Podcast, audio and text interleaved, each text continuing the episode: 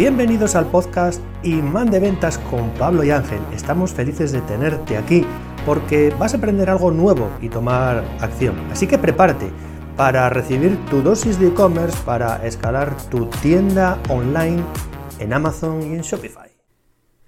Una de las preguntas más usuales, por no decir la más usual, que nos trasladan los clientes que llegan a nuestras sesiones de, asesoramiento es cuándo voy a recuperar la inversión. Vale, tú me estás pidiendo una determinada cantidad de dinero, pero a partir, ¿cuándo? ¿Cuándo voy a recuperar todo ese dinero o incluso aparte de recuperarlo, voy a empezar a generar más dinero del que estaba generando antes. Si te quedas hasta dentro de 15 segundos, te voy a comentar o te voy a dar la respuesta a todo ello. Muy buenas, mi nombre es Ángel Crespo y como ya sabes, en este vídeo hablamos sobre temas relacionados con Amazon, con Shopify y cómo hacer que tu tienda cada día tenga más clientes y tenga más ventas. Para responderte a la pregunta, tengo que decirte que no hay una respuesta uniforme. No quien te diga que en tanto tiempo te puede hacer un negocio rentable, quien te diga que en tres meses, quien te diga que en cuatro, en cinco meses te puede hacer generar no solo dinero, sino ganancias, eh, no está siendo realista. No está siendo realista con, con la realidad de las cosas en realidad. Prometer estas cosas es algo muy típico y que bueno, pues eh, solemos ver por internet constantemente, ¿no? Eh, el típico, la típica publicidad que podemos ver del reto de 7 días para eh, hacer 20.000 dólares en Amazon, en 30 días factura tanto dinero en Amazon y tal y cual. Bueno, sobre esto tengo que decir que mm, no digo que no haya personas que lo hagan, no digo que no haya personas que no lo hayan conseguido, pero a ir a, que sea algo generalizado, a que sea algo que haciendo un método determinado, haciendo mm, las cosas, digamos, en un orden determinado, vayas a tener eh, ese resultado, eso ya es otra cosa. Y tengo que deciros que esto es muy difícil y muy casi imposible de prometer, entre otras cosas porque depende de muchísimos factores. Depende muchas veces, lo primero, del nicho. Y cuando me refiero al nicho, me refiero a, la categoría en la que estás vendiendo.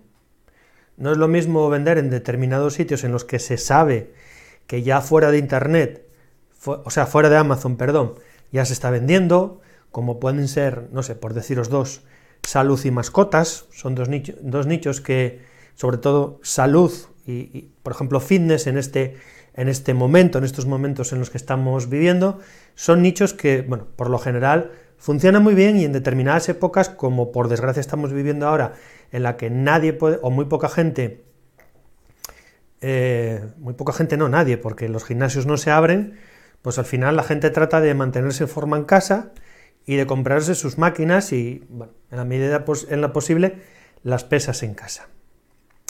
Y hay determinados nichos como la salud, la bajada de peso, que siempre han funcionado muy bien.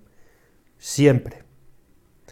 Pero claro, de ahí a que funcionen otros nichos en cuatro días, eh, eso es algo más difícil. Yo os puedo hablar de una experiencia personal, tanto en una de nuestras tiendas como en la de un cliente. Eh, trabajando con un cliente, con el que empezamos a trabajar en mayo, en marzo aproximadamente, pues después de hacer una auditoría a la tienda nos dimos cuenta desde el primer momento que estaba gastando un dinero en publicidad que no tenía que gastar, que estaba destinando un dinero para hacerse notorio en, Amazon a pesar de que ya llevaba pues tres años en la plataforma vendiendo en toda Europa pero ese dinero que estaba invirtiendo en publicidad no lo estaba haciendo de la manera adecuada. Cuando se lo hicimos ver, comenzamos a trabajar en ese tema y eso sí que fue muy rápido. En el siguiente mes ya se había ahorrado unos 1.200 euros en publicidad, sin bajarle las ventas. También os puedo comentar una experiencia personal de, una, de una de nuestras tiendas que tiene que ver con el tema de salud, de los complementos naturales en este caso, alimenticios, en el que desde el primer día comenzamos a vender.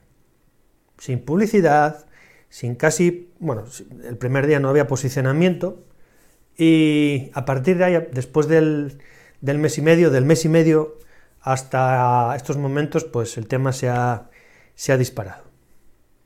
Entonces, el, tema del nicho es muy importante, el tema del producto también es muy importante, que estés en un sitio, en, una categoría en el que no haya mucha competencia, en una categoría en la que eh, no haya mucha variedad de, de, productos, son cosas muy, muy, muy, muy importantes. Después, otra cosa que tenemos que tener en cuenta a la hora de, de hacer este tipo de, afirmaciones es la implicación del cliente. Es importantísimo. Se sobreentiende que cuando una persona busca la ayuda de una empresa exterior, busca la ayuda de un grupo de, de, profesionales para evolucionar su negocio, pues se le sobreentiende, entre comillas, implicación. Pero hay veces que esta implicación falla. Hay veces que esta implicación puedes estar encima del cliente para que haga las cosas, porque bueno, al final, aunque el negocio es de él, aunque queremos que tenga resultados, está claro que somos empresas, somos proveedores de servicios, al final no somos niñeras. Y hay muchas veces que el cliente eh, se empieza a difuminar con cosas raras, con cosas extrañas, con cosas que bajo su punto de vista pueden hacerle que, las ventas disparen. Y como yo le comento a muchos clientes, si tú me estás contratando a mí para que yo haga lo que tú quieres, gracias porque me estás dando un dinero que te tendrías que quedar tú. Gracias porque al final estás contribuyendo a mi empresa. Esto lo digo en plan irónico, porque lo digo en plan irónico, porque si tú estás buscando una ayuda y necesitas una evolución de tu negocio y no te fías de lo que te están diciendo los demás, de lo que te está diciendo un grupo de profesionales que te han demostrado resultados más o menos determinados, pero que te han mostrado resultados tanto en tu negocio como en, en otras personas, o has tenido la posibilidad de hablar con clientes con los que ya has ha trabajado y han tenido éxito, pues no tiene mucho sentido continuar con, esa relación comercial. Al final, ese tipo de relación comercial lo que te lleva es que a que el cliente cada día más se crea en posesión de la verdad y que tú al final, pues, de alguna manera cedas a lo que él dice.